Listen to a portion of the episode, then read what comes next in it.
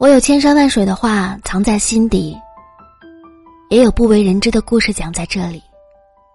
我想把这些美好的、心酸的、真实的经历说给你听，然后你带着一颗真心，背着一壶酒，去江湖里找心上人。我不知道东南和西北，有的时候也左右难分。不过我知道，西北有沙漠和原野，东南有高山和海洋，以及遇见故事的你。讲故事的人只涉及悲欢离合，听故事的人只为泪流满面的感同身受。愿你有缘遇见了这些故事，纵然我们素昧平生，但凭这些。久别重逢的故事，你我皆算老友。杯底，便是天涯。大家好，我是凡凡，欢迎你来到时光小酒馆。你可以在喜马拉雅直接搜索“眯着眼的樊小妞”来找到我和我聊天。每周一和周四的夜晚，我都会在这里等你。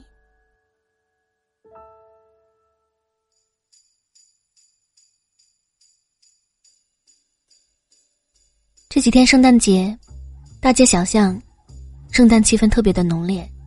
今年有一句话特别的流行：“世上哪有什么圣诞老人，所有礼物和惊喜，都来自爱你的人。”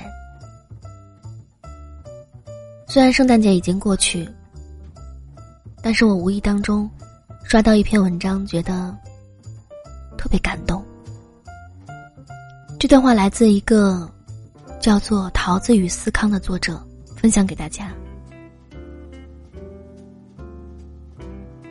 说来不怕大家笑话，我直到十六岁都相信世界上有圣诞老人，因为从我很小的时候，我妈就开始策划这件事儿。每年圣诞早上醒来，我都会在枕头下发现礼物。我妈说是圣诞老人送给好孩子的。那是年幼，连大灰狼都相信的我，自然就信了。后来上了小学，同学们都没有圣诞礼物。我回家问我妈，我妈说，圣诞老人只给这一年里表现特别好的孩子送礼物，所以不是谁都能收到的。我心想，哦，我确实是好孩子呀，就又信了，而且抱着这份自豪。继续努力当好孩子，期待年末验收。当然，随着慢慢长大，渐渐的脱离了童话，我也越来越怀疑，是不是像别的孩子说的，世上没有圣诞老人，都是爸妈装的。可是我妈演技精湛，表现淡定，语气自然，总是一副谁有功夫装那个呀？那种满不在乎却又毋庸置疑的样子，再加上每年的礼物五花八门，比如我记得很清楚，小学三年级的时候是一本《美少女战士》的涂鸦手册和一套变形金刚。嗯，肯定是圣诞老人不了解我，甚至不确定我是男孩还是女孩，所以才会送出这种八竿子打不着的奇幻组合吧。这种推理式的自我说服，说到底，是因为我确实长大了，但内心还是渴望相信。十一岁生日当月，我爸爸去世了，但就是连那一年，圣诞老人还是给我送了礼物。从此，我不再纠结圣诞老人到底是谁。不去想这个问题，不得不面对，是十六岁的时候，我上高中，便开始住校。那年圣诞不是周末，早上醒来，枕头下没有礼物，我把床上、被窝里都找了一遍，却是什么都没有。我想。我是从那一刻才告别了圣诞老人的。那个周末回家，看到我床头堆着礼物，我妈淡定的解释说：“圣诞老人说不知道你学校的地址，就按照原来的地址给你送家里来了。”我没有跟妈妈说，我不相信了。虽然我长大了，可既然他愿意说，我为什么不愿意信呢？十七岁和十八岁，圣诞老人依然把礼物送到了家里，就一直不知道学校的地址。十九岁的圣诞，我已经在日本留学了。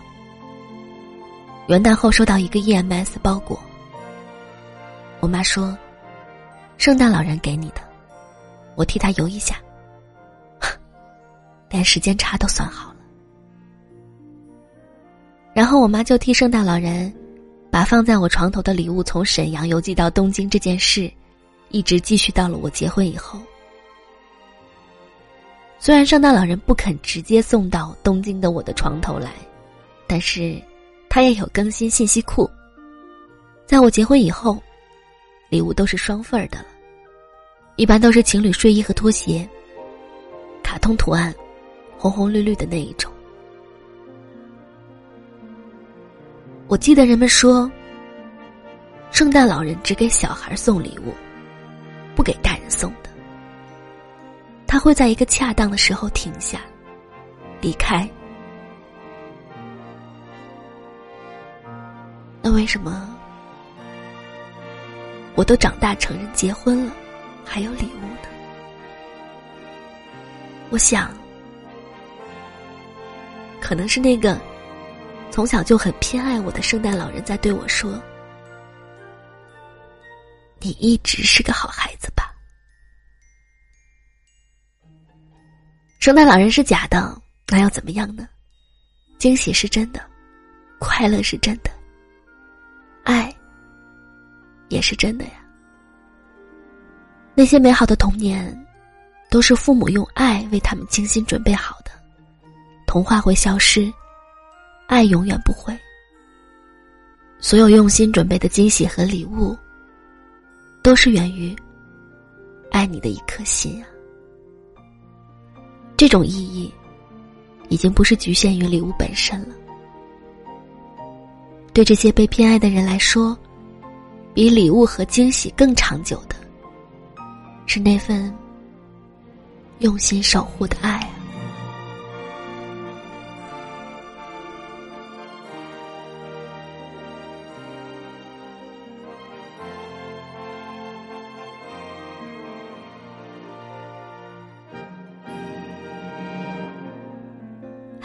今天的节目就是这样喽。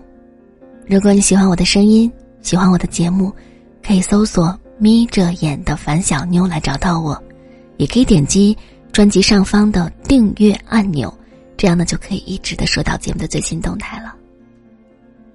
祝你晚安，好梦。